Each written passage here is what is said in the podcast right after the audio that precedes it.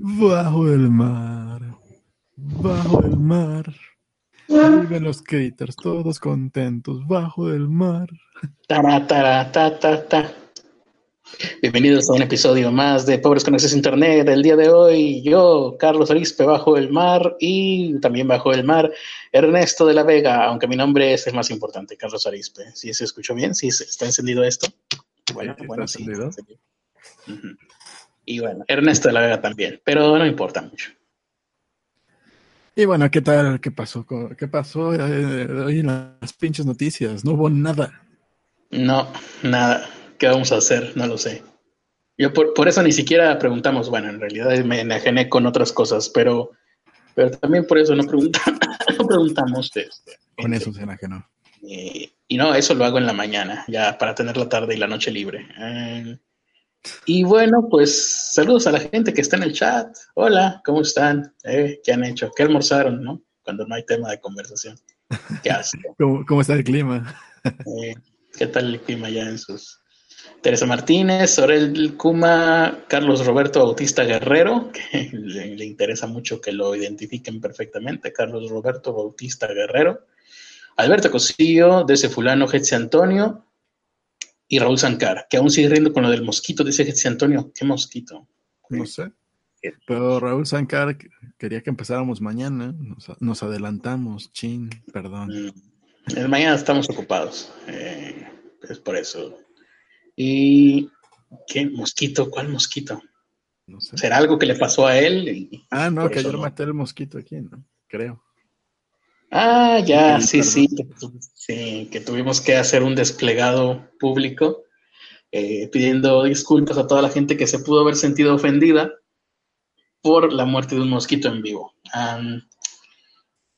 Y pues nada, ¿qué? ¿Alarma de la responsabilidad? Ponla en, ponla en 15 minutos, Ahí están 30 minutos.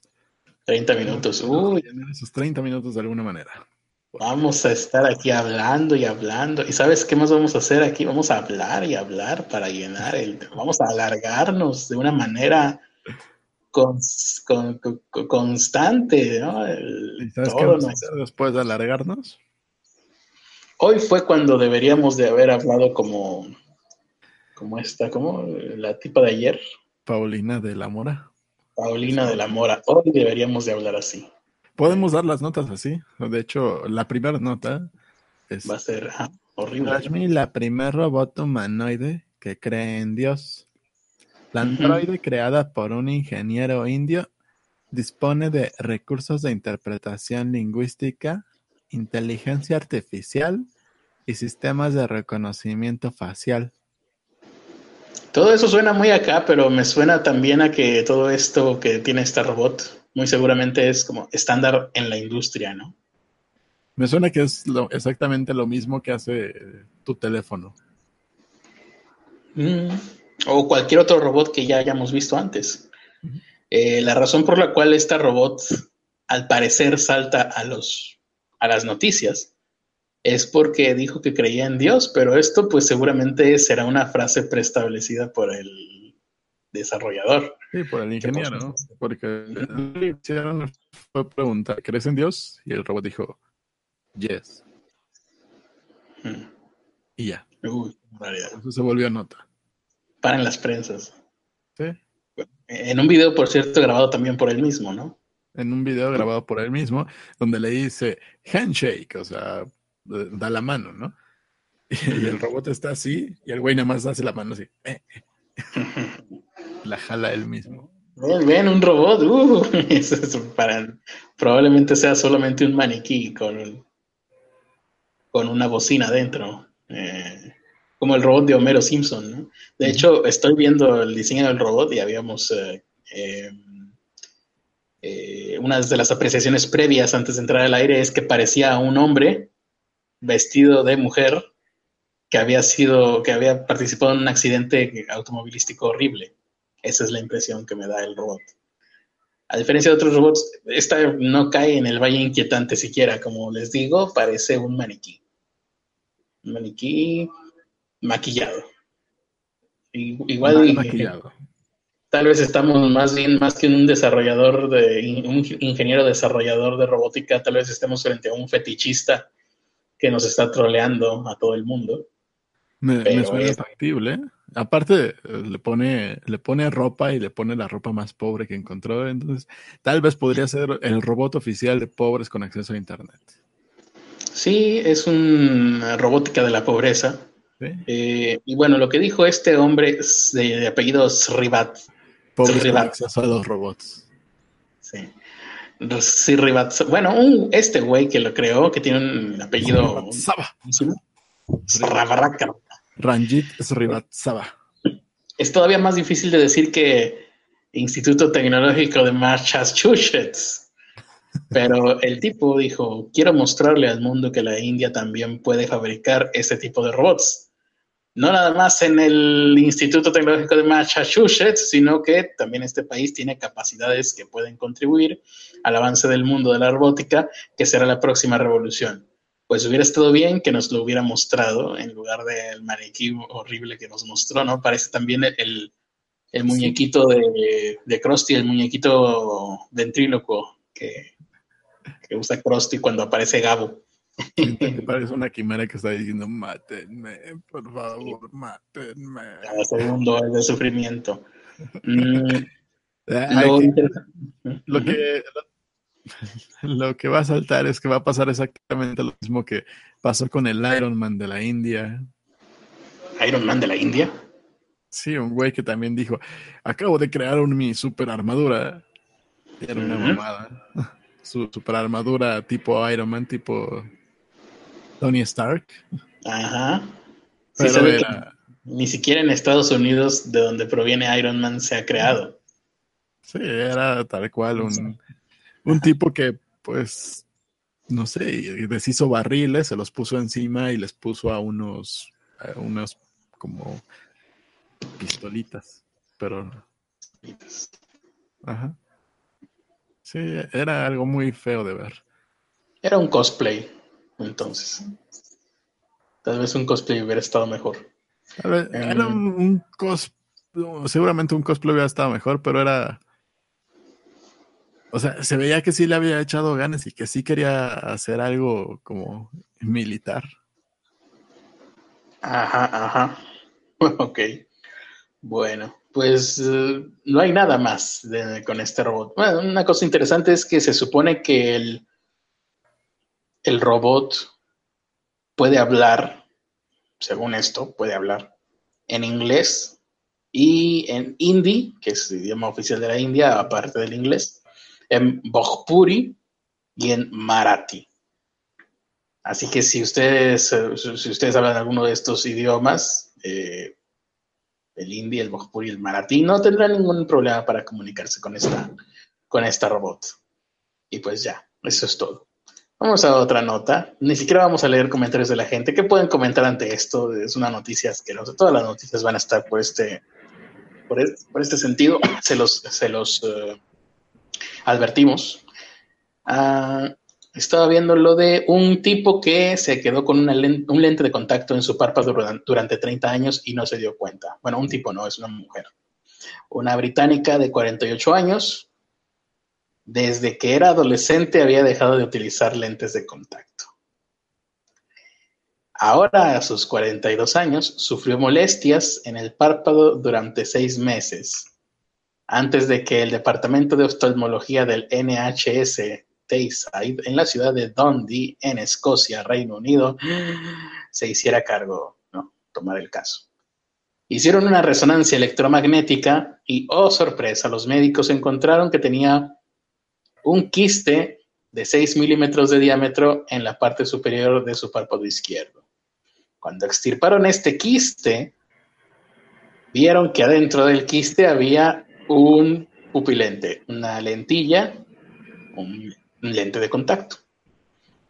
Ella no utilizaba esto desde hacía décadas, cuando era adolescente, y dice que le habían golpeado en ese ojo con un volante de badminton cuando tenía 14 años, y luego del impacto nunca encontró su lente de contacto.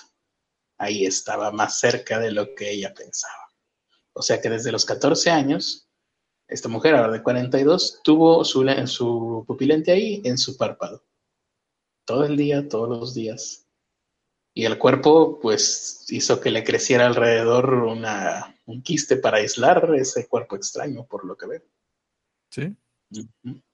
Casi 30 años. A ver, vamos a hacer cuentas. Tiene 42 menos 14 son 28. 28, sí. O sea que H, 28 años, no sé por qué estoy hablando aquí. ¿Y cuándo fue hace 28 años? A ver si yo tengo 33. 5, en el 90. 290. 1990, sí. En 1990 hasta pues hace unos cuantos días, esta mujer, ¿dónde está su nombre? Ah, no está su nombre.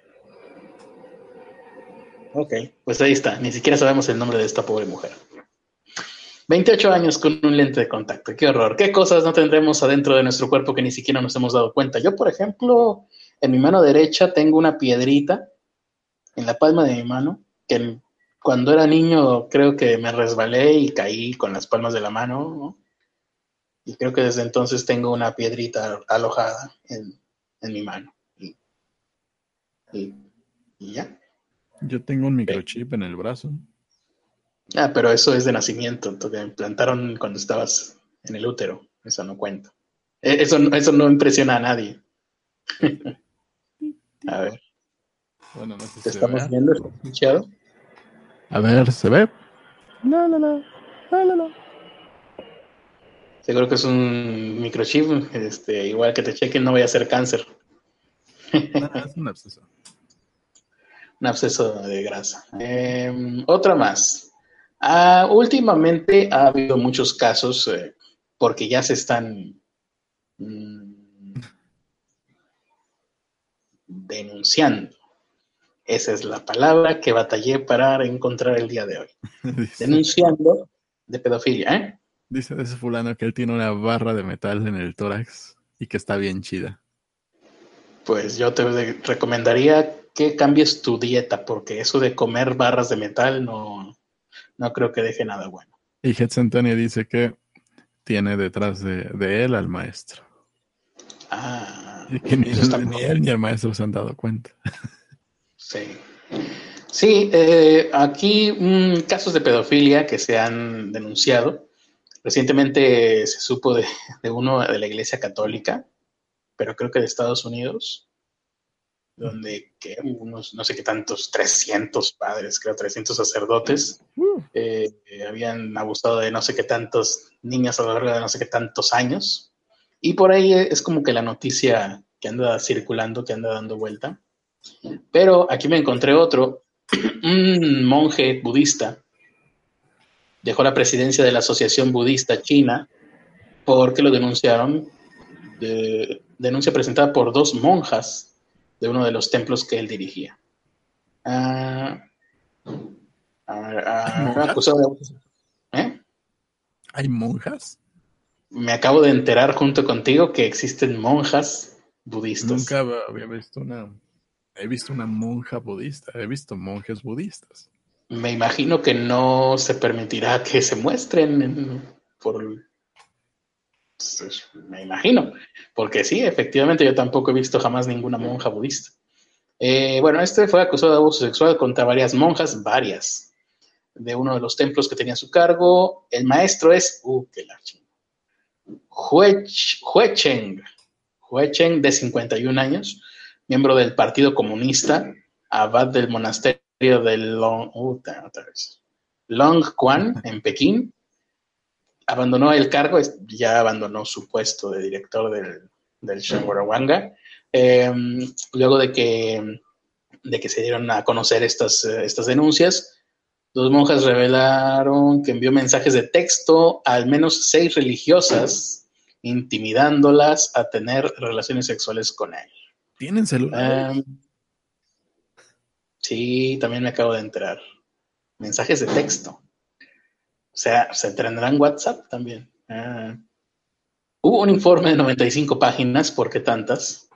incluye capturas de pantalla de los mensajes. el pedido que hacía a las monjas, eh, cuatro de las cuales accedieron, chángale. Pero bueno, sí. Eh, un estudio. Ah, ok. Este informe formaba parte de un estudio de técnicas de control de la mente. Ah, eso suena interesante. Me gustaría leer ese estudio. Em, abrieron una investigación por parte de las autoridades budistas del país, abrieron una investigación en contra de okay. Huecheng, eh, y bueno, este presentó su renuncia. Días antes de dimitir, este señor Huecheng eh, fue incluso detenido e interrogado. Eh, utilizó las redes sociales para decir que las dos denunciantes falsearon hechos y difundieron información falsa. También dijo Harakiri Tobogan que no, no es eh, dice que engañaron al público y considera que esa actitud podría ser considerada como un delito, o sea, un delito de, en su contra, delito de difamación. Mm, esto le dio un impulso al incipiente movimiento Me Too en China, mira, ya, ya llegó Me Too a China y se hicieron renuncias recientemente contra autoridades de distintos ámbitos en ese país. Híjole, no creo que en China les vaya bien ese movimiento. Ojalá que sí. Las autoridades y mm, eh, no tengo la percepción de que, o existe la percepción fuera de China de que dentro de China hay mucha mucho totalitarismo, ¿no? no hay internet para empezar, o sea, hay, es, está controlado, está muy regulado el internet, más que, más que en Occidente. Entonces, no veo por dónde vaya a circular este movimiento. Pero será interesante ver si prospera. Pero, y te digo, se me hace difícil porque si en México no prosperó, imagínate en China. Mm, más comentarios, digo más comentarios, más eh, notas. ¿Tienes tú alguna? Sí, tengo varias. Pues estas de las que mandó. Ah, no, esta no la mandó. Nadie. No, espera, sí. Alguien. Ah, ok. La mandó Netizen Post. Muy bien. No sé si recuerdas que ya tiene, ya tiene un que dimos la nota de que empezaron a, poner urinarios en, en, París, en Francia. No recuerdo esa nota. Vi que algo salió recientemente sobre eso, pero no recuerdo conocimiento previo de ellos. Bueno. Ajá. Bueno, tienen... Ah, eh, ¿cuánto, ¿Cuánto será? Como menos de un año es esto que pusieron. Pusieron orinales de color rojo brillante, están expuestos en la vía pública. Los transeúntes pueden ir pasando y ver un orinal rojo ahí. Sí, pueden. en la calle. pueden sacárselo y ponerse a orinar ahí. ¿Y hay algún tipo de guarda ahí que tape algo? ¿Alguna mampara? No es una mampara, pero sí tiene como los bordes a los lados para que no se alcance a ver. Ajá.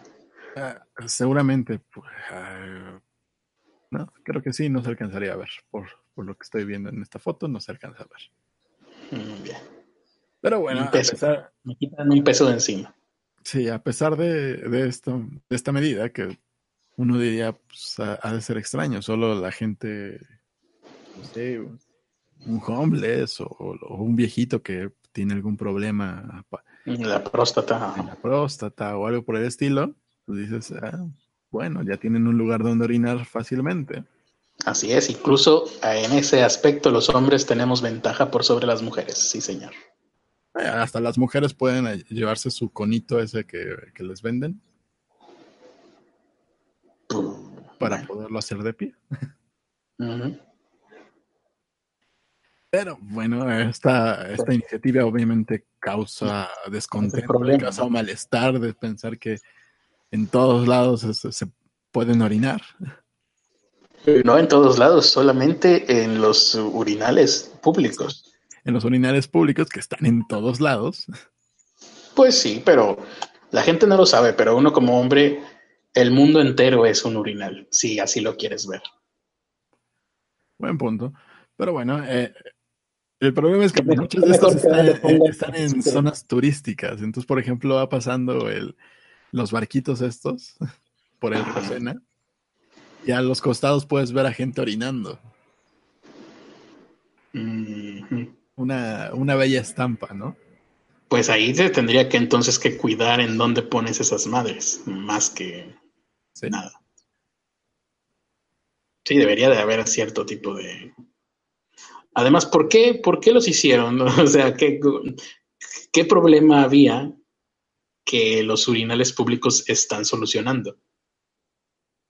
Pues bueno, lo que se están quejando es que dicen que no había necesidad de poner algo tan impúdico y feo en un lugar tan histórico como el, río Sena. aparte al lado de uno de los hoteles más famosos como es el Hotel Lausun. No, sí, ¿no? ¿A dónde vamos a parar? El Hotel Lausun.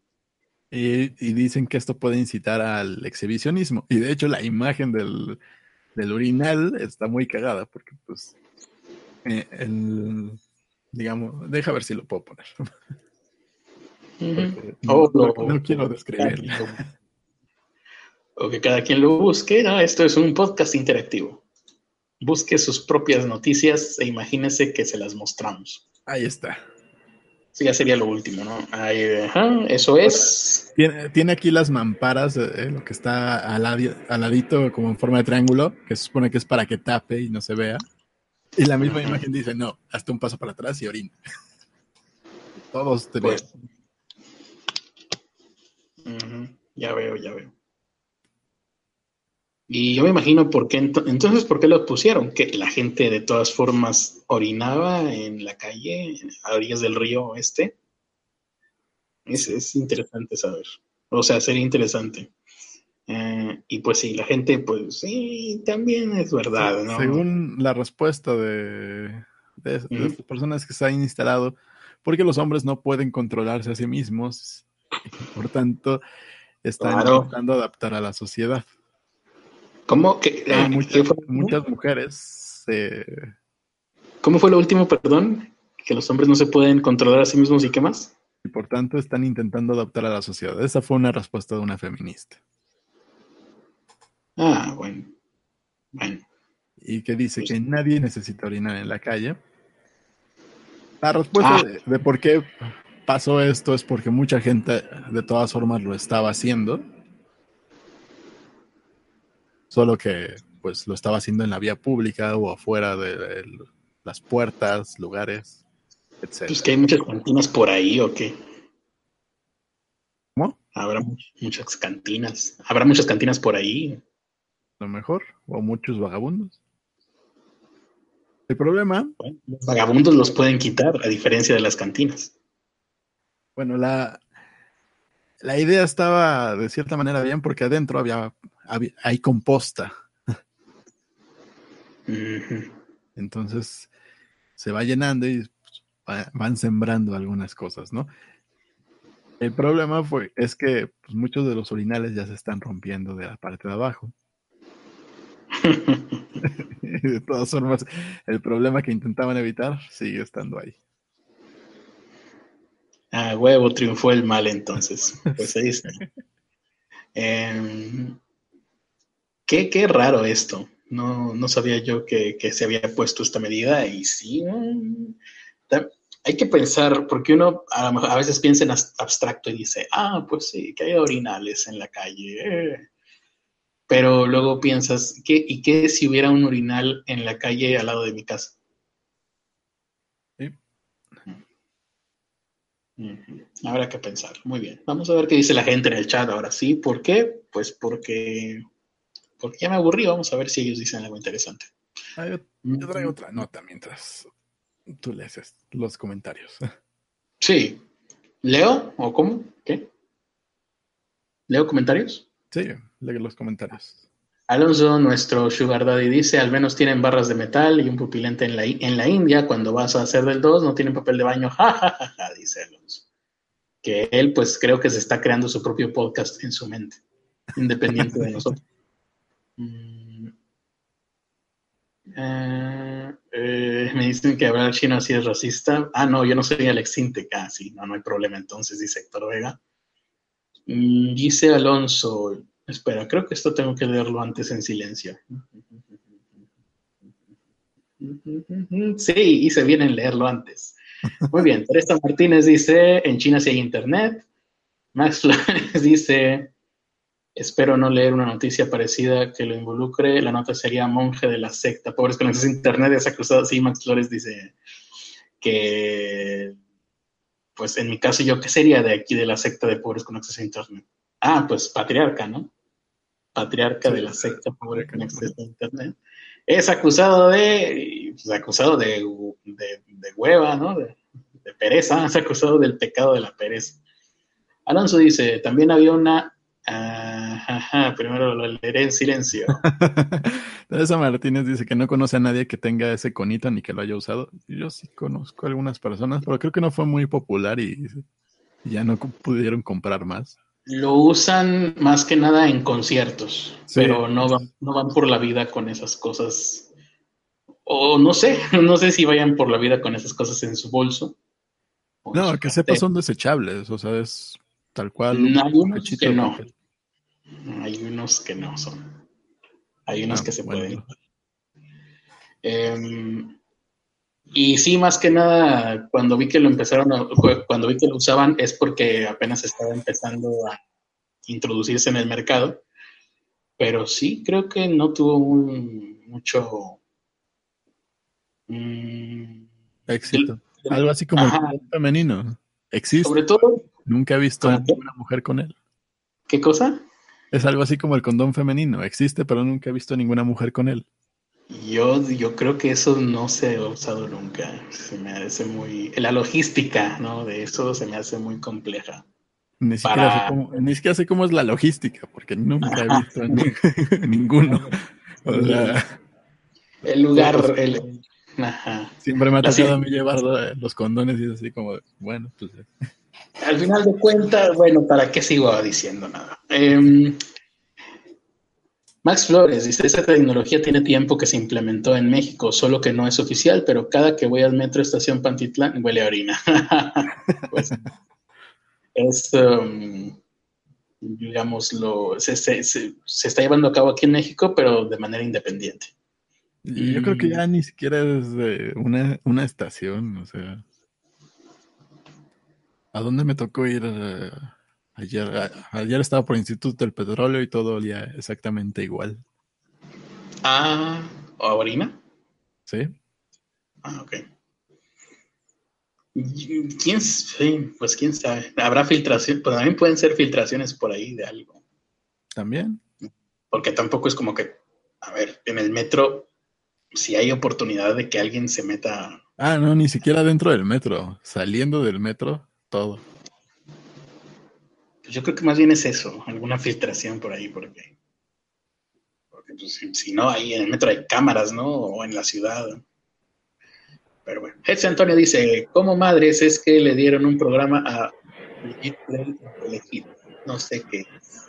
Eh, es una de mis clones mujeres. Ah. Sí. Pero, pero, sal, Telehit. ¿Qué no Telehit ya iba a dejar de existir?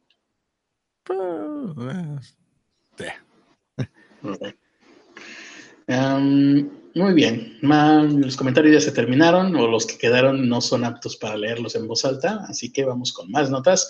Leprosos sociales. Sí, esto me llamó mucho la atención y cuando lo leí, pues no me, no me, mm, no me desilusionó. Cumple, cumple su expectativa de morbosidad. Y esto es respecto al insomnio, un tema con el cual yo personalmente y seguramente Ernesto y seguramente todos los que nos están escuchando nos relacionamos, si no, no estaríamos en este podcast a las once y media una noche de un día laboral. El insomnio eh, no solamente afecta a la salud, sino que también amenaza con la, a la vida social de quienes tenemos, tienen esta clase de problemas. Hicieron un experimento, ah, por fin no es en el MIT, unos científicos de la Universidad de California en Berkeley, eso sí se puede pronunciar. Eh, este estudio determinó que las personas que tienen problemas de sueño son propensos a la soledad.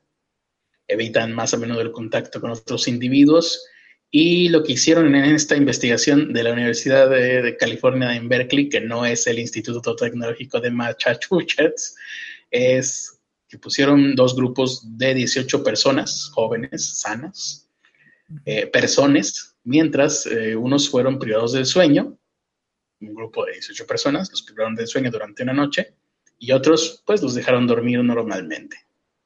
Luego todos fueron sometidos a un test en el que tenían que ver videos en los que unos desconocidos aparecían caminando hacia ellos. Esto se pone extraño.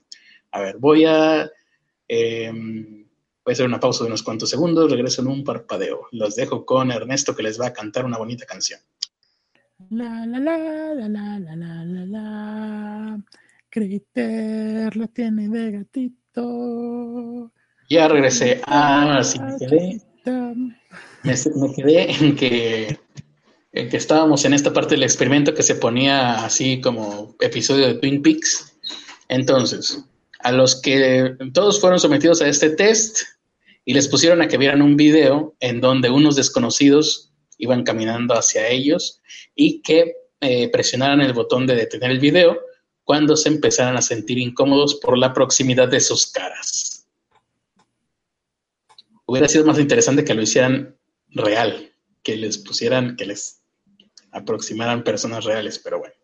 Em, los resultados mostraron que los participantes que habían pasado una noche sin dormir apretaban el botón antes de que lo hicieran los que se empezaban a ahogar eh, antes de que lo hicieran los del otro grupo que sí habían podido dormir bien la noche anterior. Durante esta prueba, dice aquí que también les hicieron escaneos cerebrales y detectaron que quienes habían dormido mal, o sea, eh, los de insomnio, o sea, cualquiera de nosotros, presentaban una potente actividad de repulsión social en las redes neuronales que normalmente se activan cuando los humanos sienten que alguien invade su espacio personal. O sea que tenemos, eh, ahí está la arma de responsabilidad. Si dormimos mal, quienes dormimos mal, tenemos eh, el área del espacio personal más sensible que el resto. Eh, la baja de sueño, dice aquí, la falta de sueño también redujo la actividad en aquellas regiones cerebrales que normalmente impulsan el involucramiento social. Mm, luego hicieron otra, ah, mira, no se cansaron, yo ya me cansé, pero ellos no se cansaron e hicieron una segunda parte de la investigación y más de mil observadores externos visionaron unas grabaciones en las que aparecían los participantes del estudio hablando, ¿no? hablando de cualquier cosa. Sin saber quiénes habían sido los que les privaron el sueño y quiénes no, los observadores eh, podían identificar o bueno, les pidieron que dijeran, ¿quién, ¿a quién de estos pobres conejillos de India que tenemos aquí te parece que sea solitario y quién te parece que no? Entonces, lógicamente, por el contexto de esta nota, los que habían sido privados del sueño, los que no habían dormido, eran identificados por otros observadores externos, mil observadores en este caso, como personas solitarias. En, Mm, pues estadísticamente hablando, me imagino yo, ¿no? Mm, y que no se sentirían atraídos a interactuar socialmente. O sea, cuando uno tiene insomnio, de alguna manera los demás notan que eres, eh, no solamente eres solitario, sino que los demás notan que eres solitario y que no se, y no se sienten atraídos a interactuar contigo. Esta investigación, dice, fue la primera para en establecer una, relación bidireccional entre la pérdida del sueño y el aislamiento social, que arroja luz sobre... Eh, los humanos somos una especie social, sin embargo, la privación del sueño puede convertirnos en leprosos sociales, dijo el profesor Matthew Walker, ante lo cual le decimos eh, la tuya. Ahí está. Esa fue la investigación. Y pues sí, si tú tienes uh, insomnio. Nota más. ¿Cómo qué? Yo tengo una nota más, pero bueno. Ah, tienes una nota más, pero no hay que darla porque si no vamos a tener que seguir eh, conviviendo con gente. Bueno, vamos a darla. ¿De qué se trata esta última nota? Bueno, tú sabes que hay avalúos sobre todas las propiedades en México, en, muchos países, ¿no? Mm. Bueno, en Estados Unidos pasa lo mismo. El gobierno tasa las propiedades y eh, a partir de ahí es, dice cuánto cobra por eh, una especie de tenencia. Bueno, el gobierno tasó, una propiedad de las de Apple en mil millones de dólares. El gobierno de Estados Unidos dijo, ah, esta propiedad de Apple vale mil millones de dólares. Sí, y tú ves la propiedad desde lo alto y dices, sí, vale mil millones de dólares. Es un círculo enorme, gigante, del tamaño de una colonia, ¿no? Como una delegación más o menos. Ok. Esto es en California. Una delegación, un municipio, ¿sí? Sí.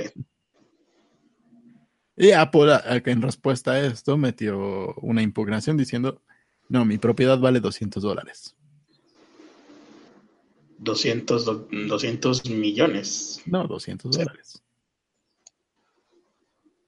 ¿Cómo que? Ah, Ah, esto era, es un chiste de Apple. ¿no? ¿O Una broma práctica de Apple. Dijo, vamos a, ponerle que vale 200 dólares. Ja, ja, ja, ja. Es más bien una práctica de Apple. Es el. Esto es en el condado de Santa Clara. Ahí está la sede central de Apple, donde pueden ir a, a, ver su propiedad de 200 dólares y decirles, ah, tengo 200 dólares, se las quiero comprar. Bueno, la empresa que trajo el iPhone y todas esas cosas tiene abiertas aproximadamente 489 apelaciones contra la oficina de que se encarga de hacer estos avalúos. ¿El, terreno está vacío? ¿No? El terreno tiene construcción. El terreno tiene una construcción del tamaño casi de un municipio. Y me imagino, son oficinas de Apple. Sí, es un círculo enorme. Y estarán equipados con la última tecnología, además. Ajá, todo el círculo alrededor son oficinas y adentro está como un plantío, un, un jardín que parece como campo de golf, una piscina, que parece más bien un río. Y Apple está diciendo que eso vale 200 dólares y bueno, pues me imagino que se llenaron de personas queriendo comprar esa propiedad. Seguramente. Pero bueno, eh, esta, esta es una práctica que, que es al parecer muy común porque tiene 489 apelaciones contra de la oficina que se encarga de hacer el avalúo. No es la única eh, entidad que la tienen valuada en 200 dólares. Pero pero esto ya es ridículo. Sí. Y esto lo hacen con el fin de que los abogados entren a una especie de negociación con, con la oficina que se encarga de hacer los avalúos para llegar a un punto medio. Mm. eso es y, no tener que pagar tanto. 200 dólares no vale ni cuarto en el que yo estoy ahorita. No. pero, qué raro. Y entonces, pues esto es una cosa que hace Apple y me imagino que hará todo el mundo. O sea, todas las empresas. No sé si todo el mundo, pero cuando menos Apple sí. Y Apple lo que tiene es que tiene, pues, la magia de los abogados. Ahí está, ahí se ve la propiedad. Eso es lo que vale 200 dólares. Esta es la propiedad de 200 dólares y ve el tamaño. Aquí son 1, 2, 3, 4, 5, 6, como 7 casas en la parte de abajo. Compáralo con el tamaño de toda la chingaderota que es la. 200 dólares no ha de costar ni el concreto de la entrada de esa cosa. No. Muy bien. Y, no se imaginaban que al hacer esa alegación o ese legato, mejor dicho, iba a hacerse público. Yo creo que no. Pues debe de afectar la imagen de, Apple como empresa. Espero que sí. Debería. Así que ya saben, la próxima, Eh, piensen diferente. ¿Cómo era el logo, el eslogan de Apple? Eh, no me acuerdo. Think. Bueno. Y los y todavía se atreven a cobrar lo que cobran por sus computadoras. Ahí tenemos a nuestra productora ejecutiva Teresa Martínez. Así es. Nuestra este programa, Pobres con Acceso a Internet, ha llegado a ustedes gracias a nuestros Patreons, productores ejecutivos Teresa Martínez, Víctor Camacho. Puede todo ser. El de la esquina inferior, no sé de qué lado está en su pantalla. Yo todavía lo dudo. Ah, muy bien, el que sigue. Alonso Señor de Monterrey, productor ejecutivo. ¿Esa foto te la mandó él? Sí.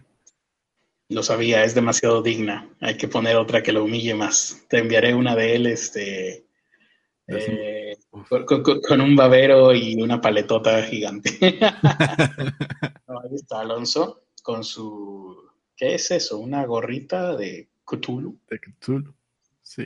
Una gorra o qué es, una bufanda, ¿no? ¿Cómo, se llamaría eso? Bueno, una máscara. Pasamontañas podría ser. No, quién sabe. Y el último. Alto Gran, productora ejecutivo A. Y el panda que es. Mm, el panda que fue dibujado por Lisandre. ¿Quién es Lisandre? Eh, una diseñadora que ya también vende ese panda en la tiendita del momento. Ah, ok. Ya, yo decía, ¿lo sacaste de, internet o realmente conoces a esa persona? No, realmente conozco a esa persona. Ok, mejor.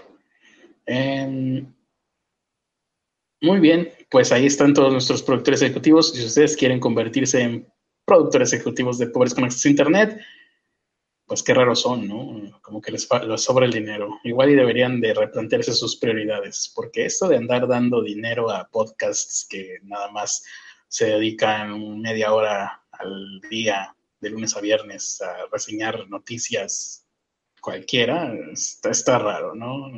Yo no sería amigo de ustedes si me los encontrara por la calle. Sabes que sí sería su amigo. Eres amigo de, de, dos. amigo de dos, ¿verdad? Sí. sí. Bueno, pues, eh, pues ahora sí ya se terminó. Ajá, y qué divertido estuvo el episodio de hoy, ¿verdad? Pues mañana va a estar peor todavía. seguramente va a haber notas peores y más aburridas que las de hoy. Dice Max Flores que él quiere ser productor. Solo tienes que ir al.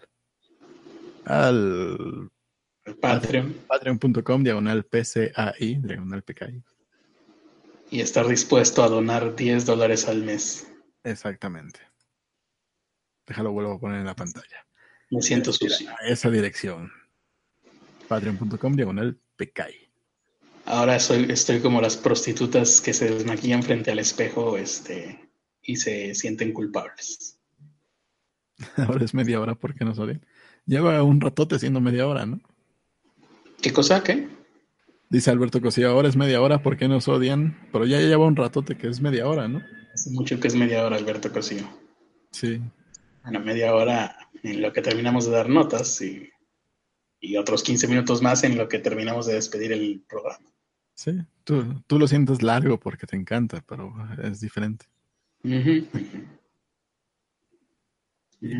muy bien, pues ahí está. Eh, muchas gracias por habernos escuchado. Esperemos que se hayan divertido. ¡Uh! Eh, ¡Arriba ese ánimo! ¿Va a haber lectura de aburrimiento hoy? Sí, hoy terminamos con Mujercitas. Maldita sea, por fin vas a terminar con toda la lectura de toda la novela de Mujercitas de James Avery. De Luisa May Alcott. Ándale, es casi lo mismo. James Avery, Luisa May, May Alcott. ¿Cómo? Luisa May Alcott. May Alcott, muy bien. Eh, y pues eh, nada, dentro de unos 15 minutos más ustedes pueden, podrán ir al canal de Ernesto de la Vega, Ernesto H. de la Vega, y escuchar la lectura de aburrimiento para conciliar el sueño. Yo creo que hoy sí voy a hacer, voy a ir a tu canal a escuchar la lectura para conciliar el sueño, para que el día de mañana pues pueda ser más sociable yo y que la gente me vea como una persona ah, con la cual desearían interactuar ahora que sé esta información. Y pues yo los dejo con la voz de Ernesto de la Vega, que la van a escuchar al final de este episodio, al final de este podcast, y la van a escuchar en unos minutos más en su canal Leyendo Mujercitas de Crash Bandicoot. Muchas gracias por habernos acompañado. El Twitter de Carlos, Twitter, YouTube y, e Instagram es Carlos Arispe 85 y el Facebook es Carlos Arispe FB. El mío es Ernesto de la Vega en Twitter y Ernesto H de la Vega en Facebook, Instagram y YouTube. Y bueno, ¿qué más tenemos? Ah, sí, en la descripción está el link para que vayan a, a participar en el sorteo para ganarse el paquete pobre. Pues ya. ¿Crees que ya se lo merecen? No sé, ya es que miércoles. Sí. Sí, ya, es, ya, es, quincena, yo creo que sí, ¿no? Ah, todavía no son las 12, mira qué bien. Todavía no son pues, las 12. Sí, sí es, es, buen horario. Pues bueno, entonces, pues ya, ya saben, consúmanlo, no se, no se atraganten mucho porque, pues, nepe para todos.